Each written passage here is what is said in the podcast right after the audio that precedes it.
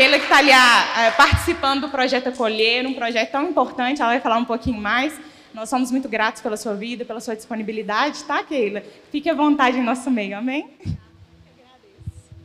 Boa noite, gente. Graça e paz.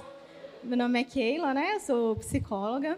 Eu congrego na Lagoinha Riacho. Sou pastoreada pelo pastor Gustavo e Sabrina Mar, são uma bênção na minha vida. E participo do Ministério Acolher, eu sou a líder do Ministério Acolher, lá no Centro Social, na Lagoinha Matriz. O Ministério Acolher nasceu de uma demanda que o pastor Tiago Diniz, que é o responsável lá, teve. E aí ele me pediu para fazer um atendimento e nós vimos que a demanda estava crescendo em tempo de pandemia.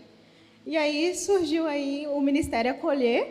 Eu não gosto de trabalhar sozinha e convidei também alguns nutricionistas para trabalhar com a gente, porque eu acho que essa parceria é assim de extrema importância. Então hoje a Acolher ele faz atendimento com valores sociais, né, para quem não tem condições de pagar um valor em consultório, de psicologia e nutrição. E aí, na semana que vem, inclusive, a gente vai fazer uma caminhada lá no Centro Social, em prol da saúde, né? Vai ser a nossa primeira caminhada. Nós vamos ter a caminhada, nós vamos ter uma palestra rápida com algum psicólogo e uma rápida com um nutricionista falando sobre suplementos. Vamos ter sorteio, vai ser uma benção. Se vocês quiserem participar, só entrar lá na bio do Acolher, do Instagram, e fazer a sua inscrição lá, tá bom? Eu também sou, tenho um projeto chamado Aliviando a Bagagem. Aqui tem muito líder? Quem aqui é líder? É? Não é fácil não, né? Pois é. O Aliviando a Bagagem é um projeto que o Senhor colocou no meu coração no ano passado. Eu era de uma outra lagoinha, tinha muito contato com pastores, com líderes. Eu sempre fui líder também. E eu sei que não é um, um é, é fácil, né? É prazeroso, mas não é fácil.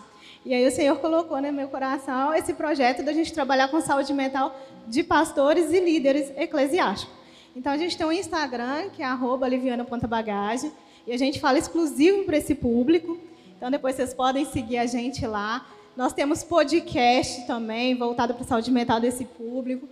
Temos um e-book, tudo gratuito que está lá, a gente faz várias lives e faz atendimento também. Esse mês de setembro a gente está fazendo um plantão totalmente gratuito para esse público, para abençoar mesmo a vida desse público que tanto nos abençoa, né? E aí você que não é líder, você pode entrar lá, porque você vai aprender como ser uma ovelha boazinha para ajudar o seu pastor aí nesse fardo. Amém? Agradeço a Adma, né, pastora? Que me convidou pela confiança. Eu conheci a Adma lá no centro social, né? E aí ela me pediu para falar um pouquinho sobre saúde mental. Glória a Deus pela vida do pastor, dos pastores né, e da ADM, que entenderam a importância da gente conversar sobre isso aqui no ambiente eclesiástico. Nós sabemos que esse é um tema que gera tabu, que gera desconforto, que ninguém quer falar, né? Que todo mundo olha para o psicólogo e fala é para doido, olha para o psiquiatra e fala é para louco, e ninguém quer passar, né? Mas é porque existe um preconceito. Lá fora, quando a gente vai lá fora, o povo fala mal da gente que é crente, né? Vixe, é crente. Mas é por quê? Porque não, não se conhece, não conhece o nosso Deus. Então, a gente também não conhece a fundo o trabalho do pessoal da saúde mental. E aí a gente cria esse preconceito. A gente só replica o que o povo lá do mundo faz com a gente que é evangélico. A gente faz com esses profissionais, né? E a gente precisa estar bem. Então, antes da gente entrar no tema, que eu trouxe aqui, né? Eu queria só a gente compartilhar um pedacinho da palavra aqui, que não está é, ali, mas todo mundo já vai conhecer a história, que está em 1 Reis 19. É uma história que todo mundo conhece aqui, tem certeza? A história de Elias. É só para a gente entender aqui um pouquinho do que é saúde mental e de como é importante a gente estar bem, né? Para lidar aí com as rotinas da nossa vida. Lá fala assim: Ora, Acabe contou a Jezabel tudo o que Elias tinha feito e como havia matado todos aqueles profetas à espada. Por isso, Jezabel mandou um mensageiro a Elias para dizer-lhe: Que os deuses me castiguem com todo rigor, se amanhã, nessa hora, eu não fizer com a sua vida o que você fez com a deles. Elias teve medo e fugiu para salvar a vida. Em Beceba de Judá, ele deixou o seu servo e entrou no deserto. Caminhando um dia, chegou a um pé de de esta, sentou-se debaixo dele e orou, pedindo a morte. Já tive o bastante, Senhor. Tira minha vida. Não sou melhor do que os meus antepassados. Depois se deitou debaixo da árvore e dormiu. De repente, um anjo tocou nele e disse: Levanta-se e coma. Elias olhou ao redor e ali, junto com a sua cabeça, havia um pão assado sobre brasas quentes e um jarro de água. Ele comeu, bebeu e deitou-se de novo. O anjo do Senhor levantou, tocou nele e disse: Levante-se e coma, pois a sua viagem será muito longa. Então ele se levantou, comeu e bebeu. Fortalecido com aquela comida, viajou 40 dias e 40 noites, até chegar a Horeb, o monte de Deus. Ali entrou numa caverna e passou a noite. Amém. Então, quem aqui já ouviu falar em síndrome de burnout? Poucas pessoas, né? Síndrome de burnout é uma das síndromes que mais acometem pastores e líderes. Vocês sabiam disso? Não? Sabia, né, pastor? Pois é. Síndrome de burnout é, um, é uma síndrome devido ao esgotamento voltado para o trabalho. E aí a gente encontra isso em todo mundo que trabalha incessantemente, sem tempo para parar, sem tempo para descansar. Essa pessoa é cometida com síndrome de burnout. E ela começa, o nosso corpo ele é muito inteligente, né? Deus criou a gente, Deus é tão maravilhoso, né? E aí o nosso corpo ele vai dando sinais para a gente que alguma coisa está errada, que alguma coisa não está funcionando. Só que a gente não está nem aí. A gente vai achando que nós somos mulheres de ferro, homens de ferro, e vamos, né? Eu dou conta. Aí é meia-noite, a ovelha está lá mandando uma mensagem para o pastor, talvez que nem tenha tanta urgência. O pastor não consegue ficar quieto, porque ele é pastor, ele tem um chamado, ele tem que responder, o líder. E aí, lá no mundo secular, no meu trabalho, o meu chefe vai demandando e eu sou contratado, eu tenho que ficar. E daqui a pouco eu estou com um esgotamento mental. E aí, o burnout, ele gera um adoecimento muito grave.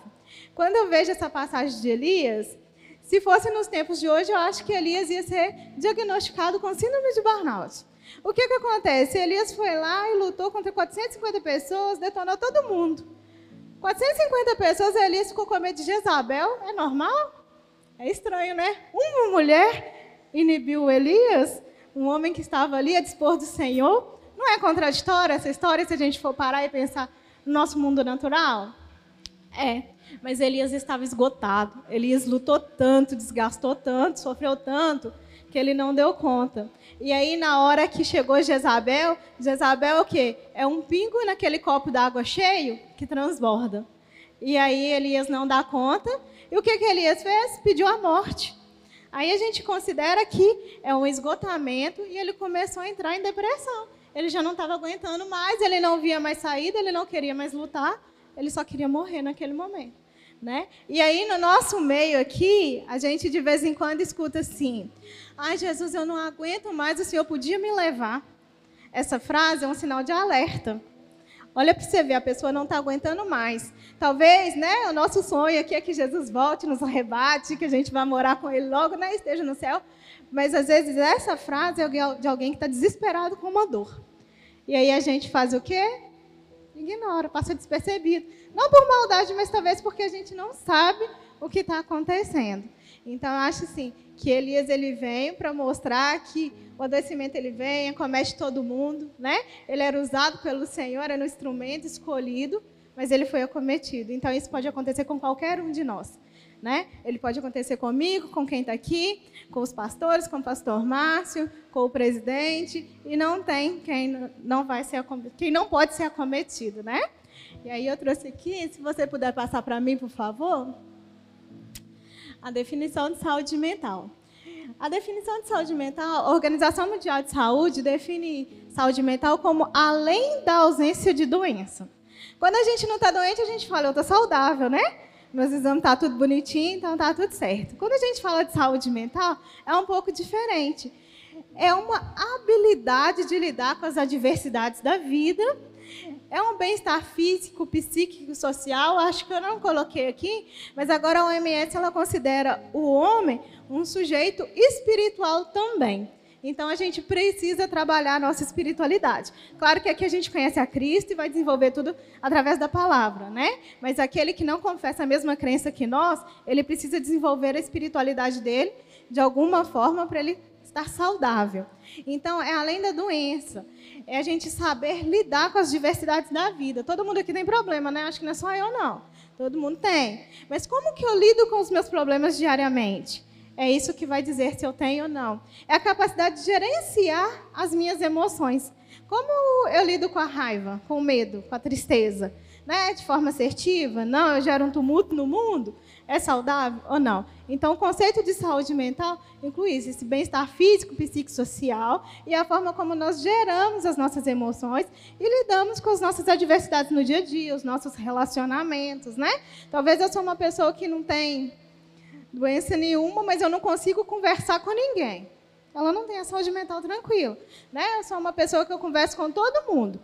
Mas se eu ficar com raiva, eu jogo o mundo no chão é porque eu não sei gerenciar uma emoção e eu preciso desenvolver essa habilidade em mim. Então, isso é a saúde mental. Pode passar, por favor? E aí a nossa saúde mental ela está totalmente ligada ao nosso corpo físico. Não tem como a gente separar a mente do corpo. E aí a gente vai no ginecologista, vai no urologista, a gente vai no nefrologista, a gente vai no clínico geral, a gente faz um tanto de exame. Mas se falar assim, eu preciso ir no psicólogo, eu não estou doido, então não preciso. Né? Mas e aí, se a mente bugar, o que, é que você vai fazer? Se a mente bugar, o clínico vai te mandar para o psiquiatra, para o psicólogo, porque o seu corpo vai pagar o preço. A gente não tem como dividir. Então, se a pessoa está com uma crise de ansiedade, quais são os sintomas de uma crise de ansiedade? Taquicardia, o coração bate mais forte. Dor no peito, que às vezes parece que você vai infartar, que você vai morrer. Sudorese excessiva, tremor, insônia. Tudo isso está ligado ao quê? Ao corpo físico. Então, não tem como a gente separar, né? A pessoa está bem ali, está tranquila, é acometida por um câncer. Vocês vão falar que a pessoa vai dormir bem no primeiro dia do diagnóstico? Não, porque o corpo físico está ligado à mente. Então, a gente precisa trabalhar junto, não tem como a gente separar. Então, a gente precisa cuidar da mente, precisa cuidar do corpo físico e agora do espiritual também, para a gente ter uma boa saúde mental. Pode passar, por favor. E aí acho muito legal trazer esse tema aqui para dentro da igreja, né? É, é, algo que é pouco falado no mundo lá fora e no ambiente eclesiástico menos ainda. Não se fala. Existe um preconceito muito grande dentro da igreja. E aí a gente vê uma pessoa ali com adoecimento mental. E aí a gente vai expulsar demônio de um esquizofrênico porque a gente acha que ele está endemoniado e não vai fazer sentido né? Eu, eu sou cristã, eu creio que Jesus pode todas as coisas me curar de tudo a qualquer hora, no estalar de dedo. Mas eu sei que Jesus usa remédio, usa profissionais, né? E aí a gente precisa saber discernir. Né? Quando a pessoa está com câncer, a gente não vai expulsar o demônio dela. Então, se ela está com uma depressão também, precisa entender que ela está com uma depressão e que ela precisa ser tratada que ela não está com um demônio. A gente precisa ter esse discernimento de entender. Claro que vai chegar um lá no consultório que talvez eu já fiz isso. Conversa com o pastor, por favor, porque eu sei que é, que é algo espiritual. Né? Então a gente tem que ir orando, pedindo ao Senhor sabedoria e discernir. E cada um no seu quadrado ali e direcionar para quando a gente precisa.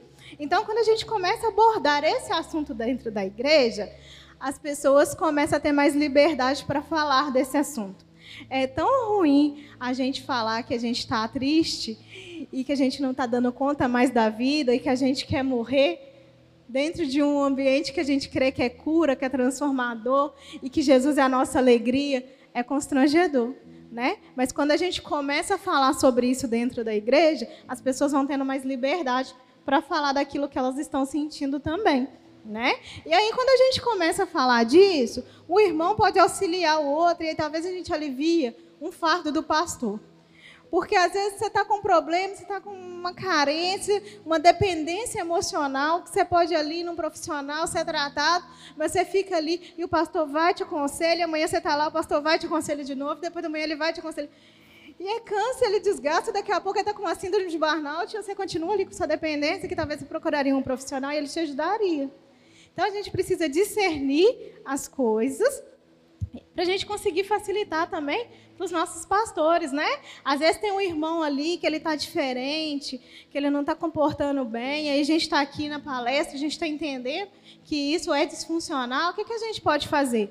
Não precisa deixar esperar um líder daquele irmão chegar nele e ajudar ele. Agora eu já sei, eu posso chegar ali, sentar do lado dele e falar, eu estou com você nessa.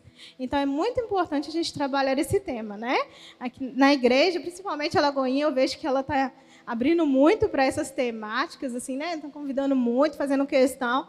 E tem sido um aliado. O profissional de saúde mental tem sido um aliado ali no ambiente, porque é essencial. Pode passar, por favor. E aí, a gente tem o gerenciamento das emoções. Todo mundo aqui sabe gerenciar a emoção? Mais ou menos, né? O que, que é isso? A gente precisa aprender a lidar com a emoção.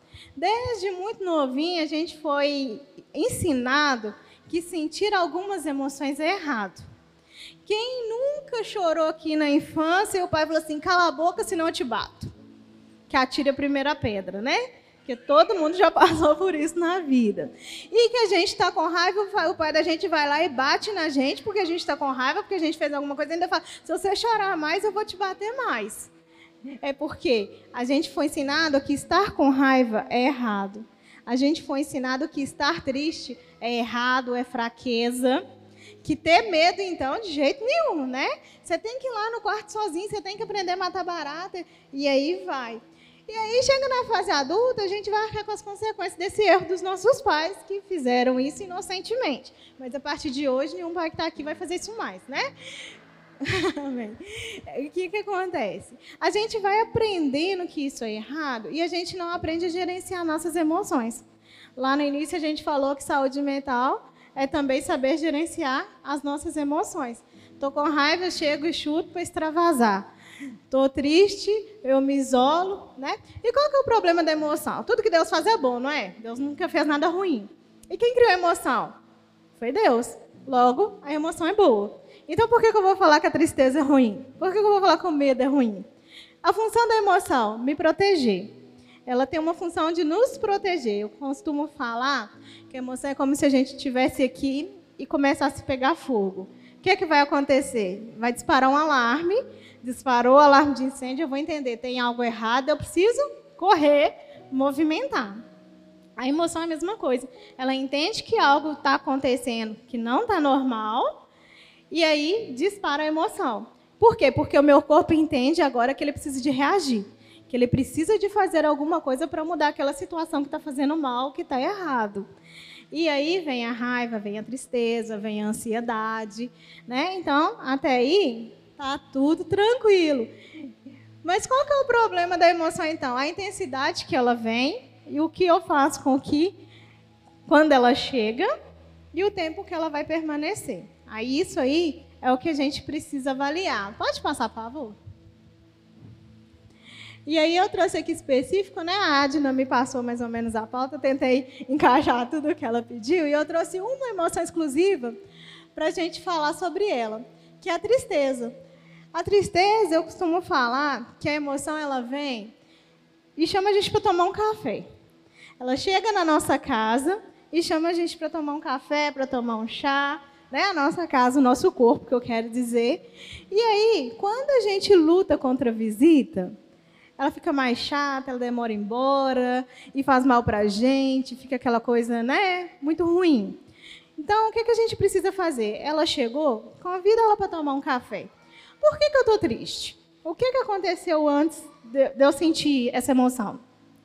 Como que eu posso gerenciar ela agora para que ela vá embora de uma forma que é saudável? Talvez eu vou precisar me isolar, ficar longe uns dois, três dias das pessoas, eu não quero conversar, eu vou refletir. A tristeza, ela normalmente ela nos chama para uma mudança.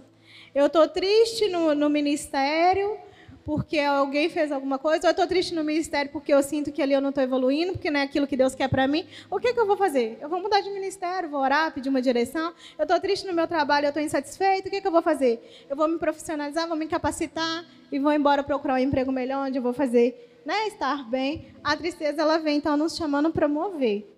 Qual que é o problema da tristeza? A gente deixar ela ficar por muito tempo, né? E aí, a gente tem aí, né, o pessoal fala que quem tem Deus não pode estar triste. Olha a contradição. Deus não criou a tristeza? Porque ela é uma emoção. Por que eu não posso estar triste? Eu estou sendo contraditório com aquilo que eu estou falando. Né? Então, às vezes Deus usa a emoção tristeza para me mostrar alguma coisa, para me dar uma direção, para me puxar a orelha, me chamar a atenção de alguma forma, né? Pode passar, por favor. E aí, a tristeza excessiva, ela vira o quê? Ela vira a depressão, né? A tristeza que passa aí de três semanas, está muito intensa, está atrapalhando minha vida de alguma forma, ela se transforma, ela pode estar transformando numa depressão. E é aí que a gente deve acender o sinal de alerta e buscar ajuda de um amigo, de um pastor, de um psicólogo, né? E quais são alguns sinais aqui da depressão? Insônia ou sonolência, desesperança, isolamento, falta de apetite ou excesso. A insônia, a gente acha que muitas vezes a insônia é eu não conseguir dormir, mas tem a insônia que eu não consigo dormir, eu demoro aí três, quatro horas para dormir. Tem a insônia que eu acordo a noite inteira e tem aquela insônia que eu deito para dormir, eu durmo e amanhã eu acordo cansado, parecendo que eu estava lá ajudando Elias a lutar a guerra. Que a gente não descansa nada. Isso também é insônia. O sono, ele a falta do sono, né, ele prejudica a nossa saúde mental. Então a gente tem que ficar ligado. E aí, tem pessoas que têm a insônia, mas tem pessoas que têm sonolência excessiva. Aquele irmão que dorme o dia inteiro. Tenta saber por que, que ele dorme o dia inteiro. Porque às vezes a gente nomeia ele de irmão preguiçoso, mas talvez ele não é preguiçoso. Talvez ele está precisando de ajuda, talvez ele está com uma depressão. O irmão que come muito. Às vezes ele está ali cometendo pecado da gula, mas às vezes ele está com depressão, numa crise de ansiedade, come exageradamente, por quê? Para aliviar uma angústia. Ele vai lá, come, come, come, enquanto ele está comendo. Ele está bem, na hora que acaba de comer, ele fica mal de novo. Então ele come para aliviar uma angústia, é um sintoma. E outras pessoas perdem o apetite e não comem de jeito nenhum.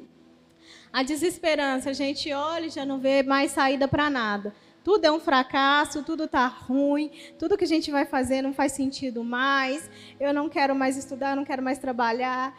E, e, e nada faz sentido na minha vida. É um sintoma também da depressão. O isolamento, aquela pessoa que, que é brincalhona, que é comunicativa, que todo dia está num lugar, ela começa a se isolar. No momento da tristeza, que a gente chama a tristeza para tomar um chá, um café, a gente fica ali isolado uma semana, uns 15 dias. Mas se passou disso, a gente já começa a preocupar. Então, se tem alguém ao nosso redor com isso, a gente já vai atrás e já vai procurar saber o que está acontecendo, né? A depressão ela pode ser gerada por questões biológicas ou emocional. Talvez morreu alguém, a gente está de luto, não consegue sair daquele luto e adoece. Talvez a gente está no emprego que a gente gosta muito, não consegue sair e adoece. Talvez a gente tenha uma síndrome de burnout e depois dela o segundo passo é a depressão. E aí, tudo isso são questões emocionais, um término de um casamento, um divórcio, etc. Mas ela pode ser biológica também. Quando a gente chega para um profissional que a gente está sem ânimo, sem humor, sem nada, é legal a gente fazer alguns exames, ir no médico, no clínico, porque ele vai pedir algum exame. Talvez a sua vitamina D está lá embaixo. Quando a sua vitamina D está lá embaixo, o seu humor também está lá embaixo. Então, você precisa verificar. Talvez você está com um problema na, na tireoide, mexe diretamente com o humor. E aí você está mal, psiquiatra e psicólogo não vai resolver. Você precisa tratar a tireoide para você conseguir melhorar o humor. Então a gente precisa ir avaliando o que é clínico, o que é emocional, a ajuda de um profissional, né? Vai no clínico, vai no psiquiatra, vai no psicólogo, eles vão pedir tudo e aí a gente vai conseguir avaliar. E aí precisa de um diagnóstico diferencial. Por quê? Porque tem a depressão, que é a depressão gerada pela, por tudo isso que eu já falei aqui, mas tem a depressão que ela é só um sintoma de uma doença. Quando a gente está com uma infecção, a gente tem febre. A febre é um sintoma, não é uma doença. Não é? E às vezes a depressão ela vem como uma, um sintoma. Por exemplo, quem tem um transtorno afetivo bipolar, um dos sintomas do bipolar é a depressão. Um dos sintomas da burnout é a depressão. Um dos sintomas depois da, da TAG ali é a depressão. Então, a depressão ela pode estar vindo como um sintoma de, uma, de um transtorno. E aí a gente precisa tratar o transtorno, porque aí ele vai vir a depressão junto com vários outros sintomas, e a gente precisa tratar todos. Então a gente precisa de um profissional para fazer esse diagnóstico diferencial para a gente. Pode passar, por favor? E aí a gente tem alguns mitos, né? A pessoa que está sorrindo, ela não tem depressão. Ela está dormindo demais, ela é preguiçosa. Depressão é falta de serviço, depressão é falta de Deus. A pessoa que está sorrindo suicida. Talvez no dia seguinte que ela estava numa festa comigo, brincando, rindo, dançando, ela suicida. Por quê? Algumas pessoas, elas não gostam de demonstrar aquilo que elas estão sentindo. E aí, por isso que é importante a gente falar sobre o tema. Por quê? Porque a gente vê e fala, pode falar, abre espaço para essa comunicação. Às vezes a pessoa está ali do meu lado, está com depressão, não, a gente não sabe, não ajuda, e aí, daí a pouco, ela comete suicídio a gente não sabia. Então, quem sorri, quem dança, quem canta, às vezes tem uma depressão também. E a gente precisa ficar de olho.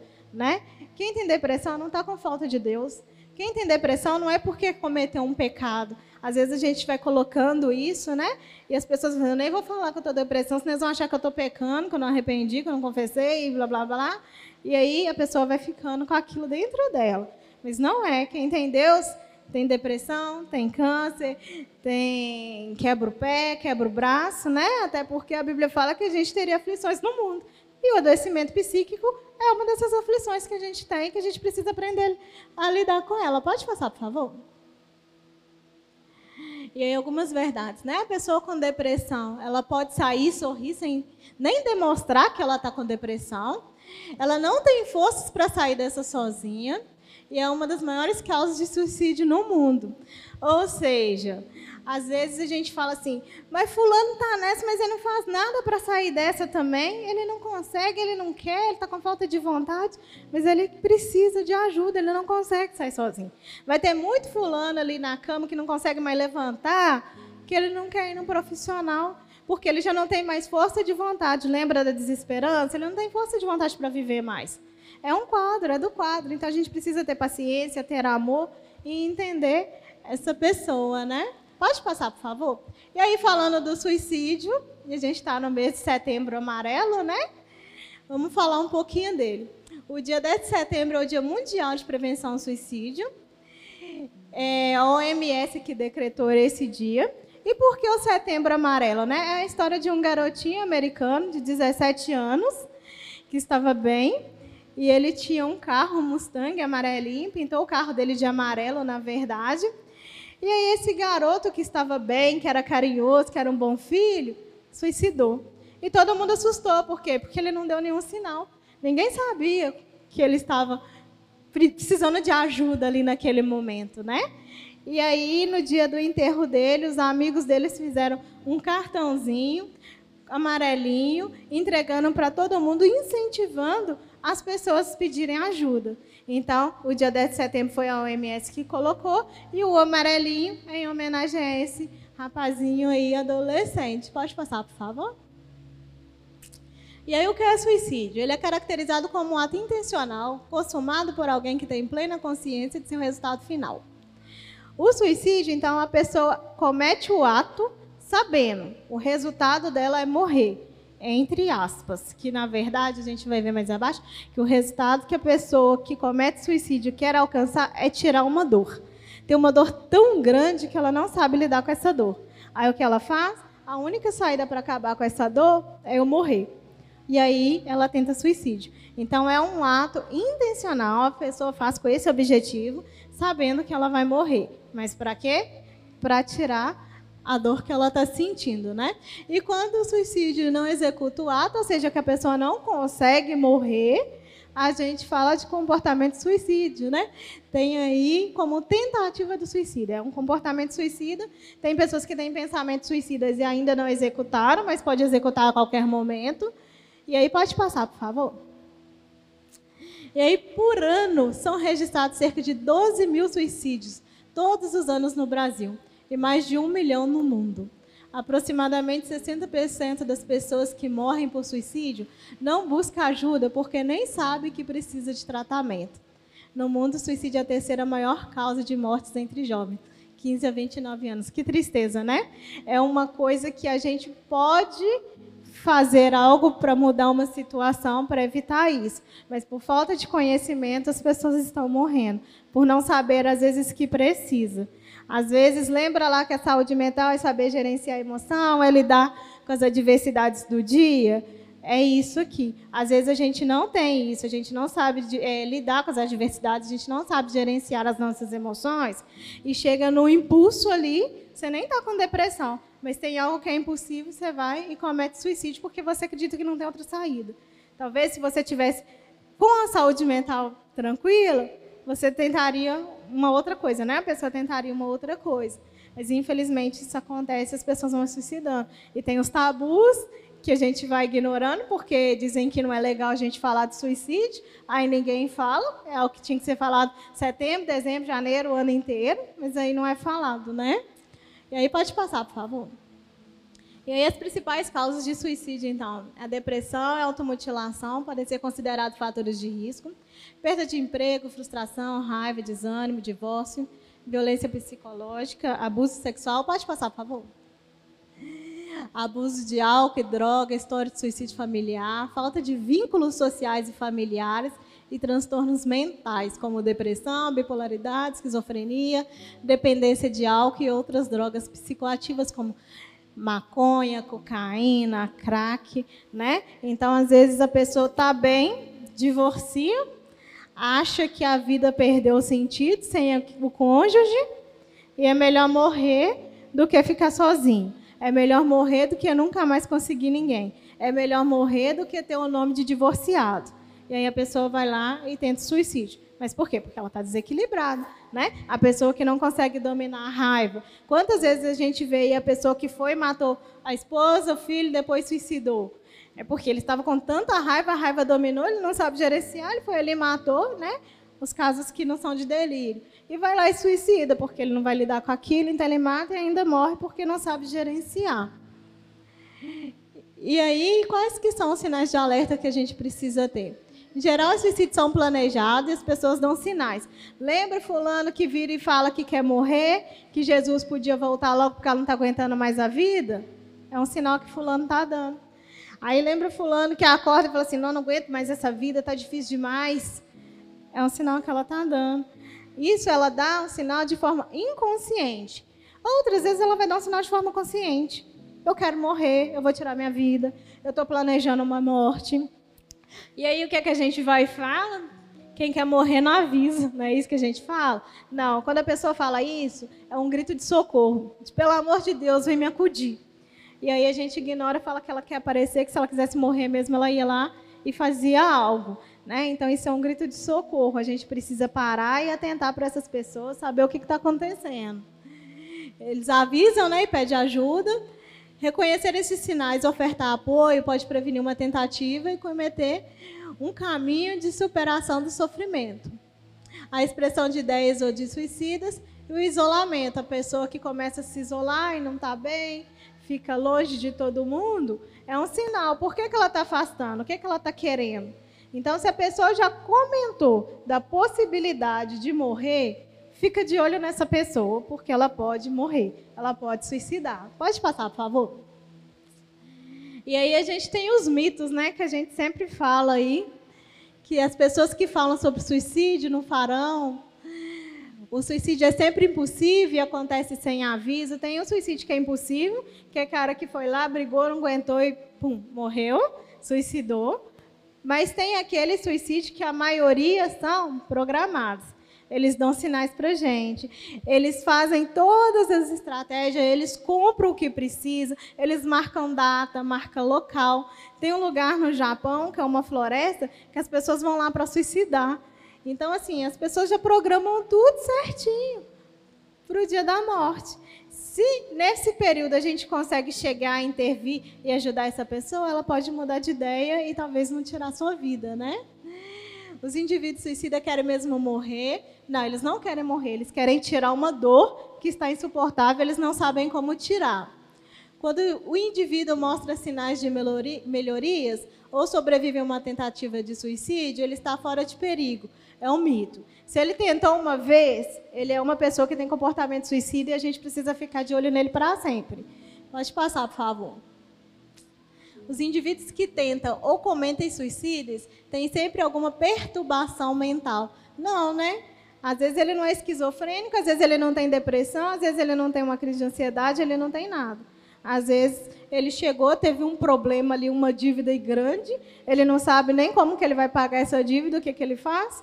É melhor morrer do que ficar aí com a dívida, sofrendo ameaça e etc. Né? Pode, os indivíduos que dentro, é, falar sobre suicídio pode induzir ao ato, e aí era uma regra, uma cultura que ninguém podia falar de suicídio.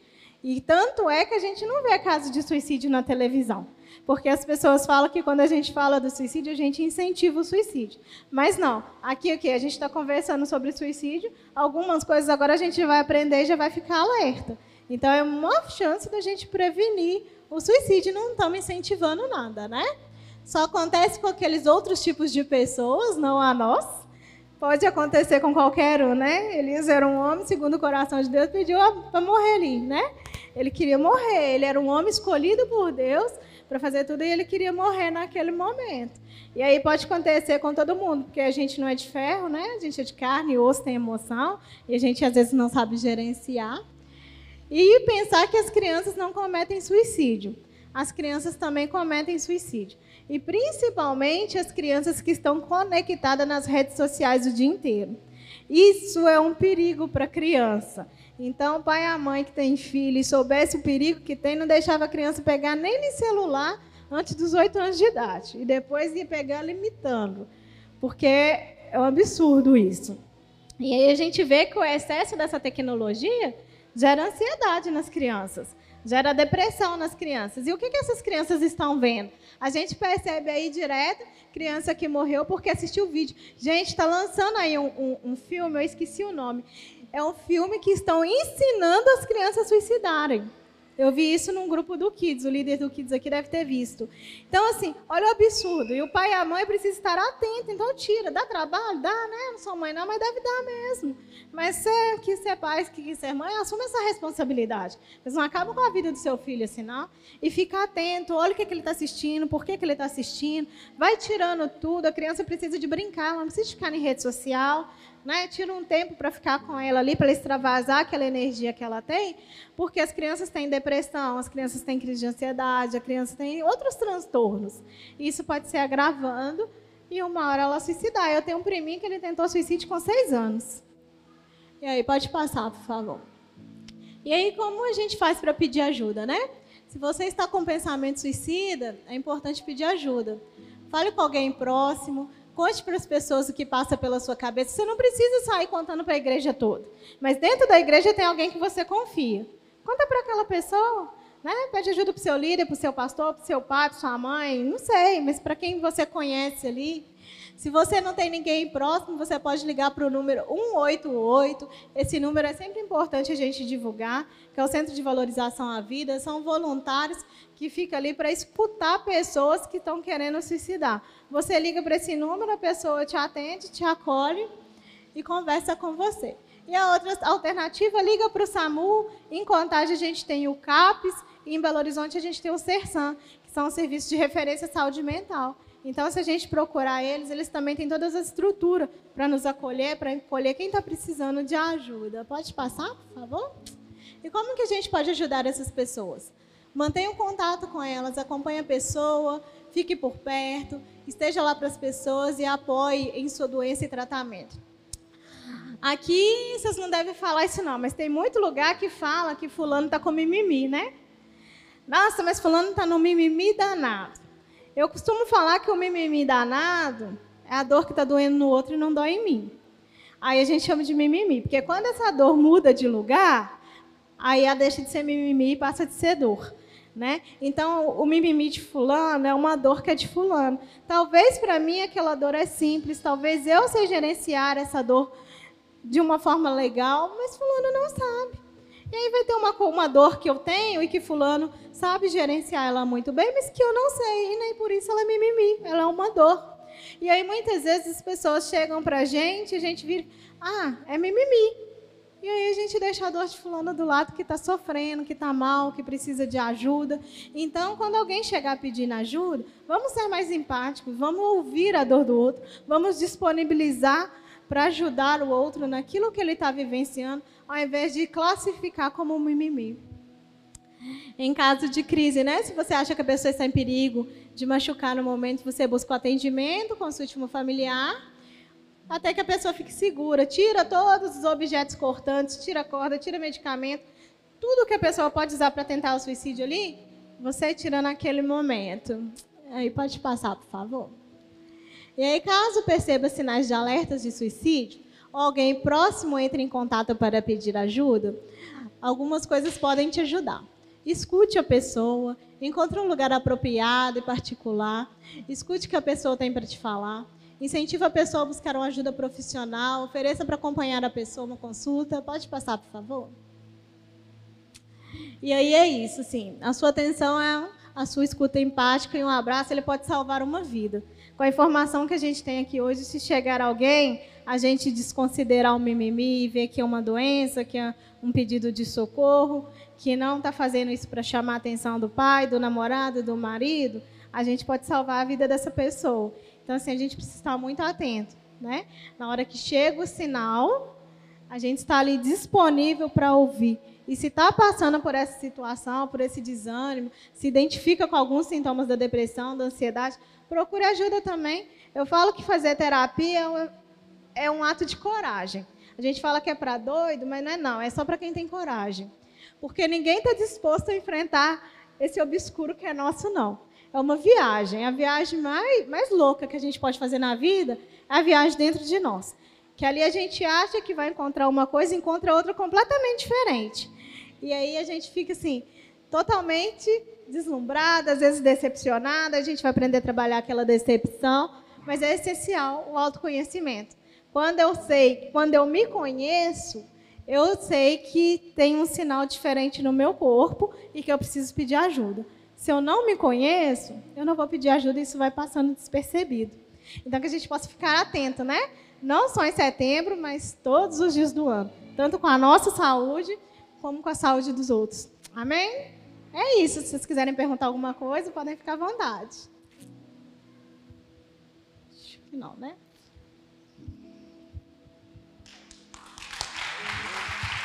Aleluia, glória a Deus. Alguém tem alguma pergunta? De verdade? Alguém, alguém? Olha ali, aleluia. Peraí. E. Ai, que vergonha.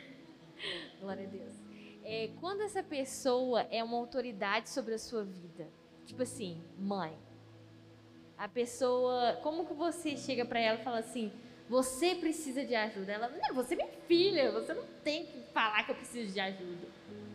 Tô dando um exemplo, viu, uma colega, tô brincando. Nós vamos agir com a mãe e com o pai da mesma forma que a gente vai agir com o colega, né? Talvez a gente não vai abordar assim, você precisa de ajuda impondo sobre a pessoa. Vamos apresentar para a pessoa as estratégias que a gente tem. Olha, fulano, você está sentindo isso, está sentindo isso. Será que isso é normal? Será que você não está sofrendo com essa situação? Será que buscar uma ajuda de um pastor que aí normalmente ela é cristã, pessoa? Não. Então a gente não pode usar, né? Porque quando é cristão, o pastor tem muita autoridade, eles obedecem assim. Mas a gente fala, leva no médico, conversa com o clínico daquela pessoa, né? E vai mostrando para ela que aquilo que está acontecendo realmente não está normal. Você percebe os sintomas, né? Olha, você não está dormindo, você está comendo demais, você não está comendo. Eu vi que isso é sinal de tal coisa. Vamos tentar, vamos procurar ajuda, porque todo mundo que a gente chega impondo, as pessoas resistem a gente mesmo, né? Então a gente tem que ir com muito cuidado, com muito cautela. E os idosos eles são mais resistentes mesmo. Eles não estão muito afim de ajuda não. Respondi? Amém. Mais alguém? Alguém? Dou-lhe uma, dou-lhe duas. Amém? Aleluia. Então vamos aplaudir mais uma vez pela vida dela. Glória a Deus. Keila, eu queria chamar o Ministério de Louvor para subir. Keila, muito obrigado. De verdade, não vai embora não, tá? Fica aí mais um pouquinho. Gente, quero contar algo para você, sabe? Enquanto a Keila estava ali falando a respeito dessa causa tão importante, eu, Vander, me vi em algumas coisas que aconteceu ali. Aconteceu isso com alguém aqui ou só comigo? Deixa eu ver aqui. Amém. Gente, vou contar para vocês bem rápido, porque crente dá testemunho, né? É, teve um processo da minha vida, foi mais ou menos há uns cinco anos atrás, e foi onde eu trabalhava numa empresa onde eu, assim, era o auge da minha carreira profissional. Amava trabalhar nessa empresa, lá eu recebia ligação o tempo inteiro, a última palavra na empresa era minha, sim, pode fazer, não, não pode fazer, ok, está autorizado, tudo era eu, tudo era eu. E naquele lugar eu me sentia numa posição de autoridade bastante confortável. E ali eu recebia super bem, eu conseguia fazer todos os passeios que minha esposa queria fazer. Final de semana ela não ia para a cozinha, eu sempre levava ela para os melhores restaurantes. Meu filho, a festa do meu filho era a festa mais bonita, a festa mais chique que tinha da família. Então eu vivi esse contexto durante um tempo da minha vida. E chegou um tempo que simplesmente essa empresa onde eu trabalhava mudou o presidente da empresa e ele simplesmente deixou de trabalhar com um segmento. Ele falou: olha, esse segmento a gente não vai trabalhar mais.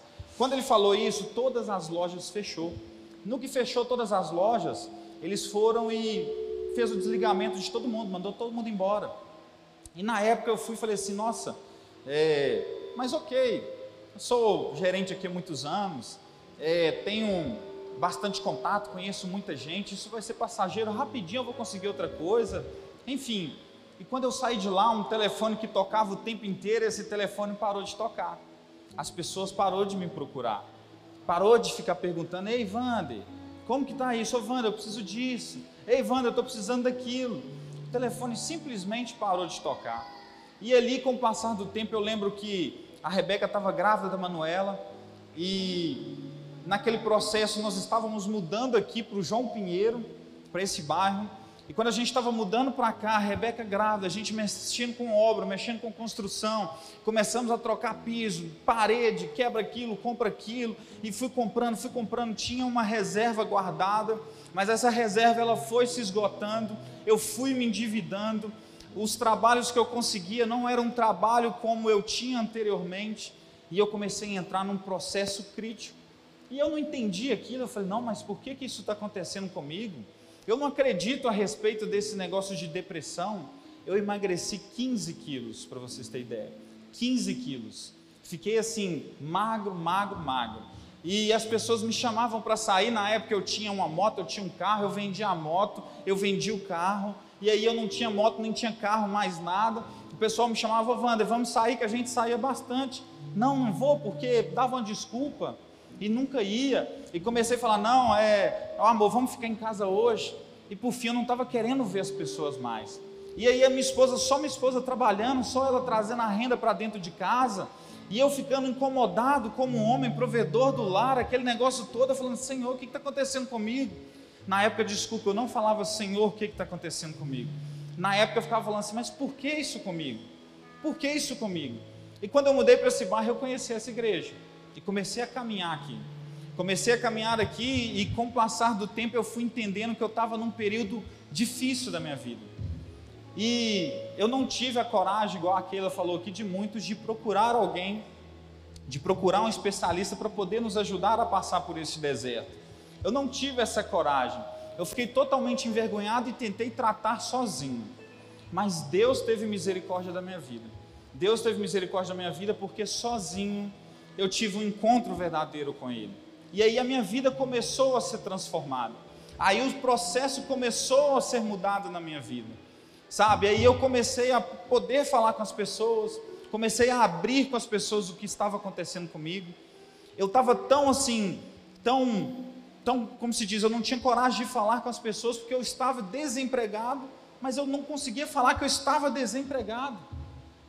Eu não tinha trabalho, mas eu não conseguia chegar num homem e falar assim: aqui, você não tem um trabalho na sua empresa lá, não? Um conhecido seu? E aquilo ali foi acabando comigo.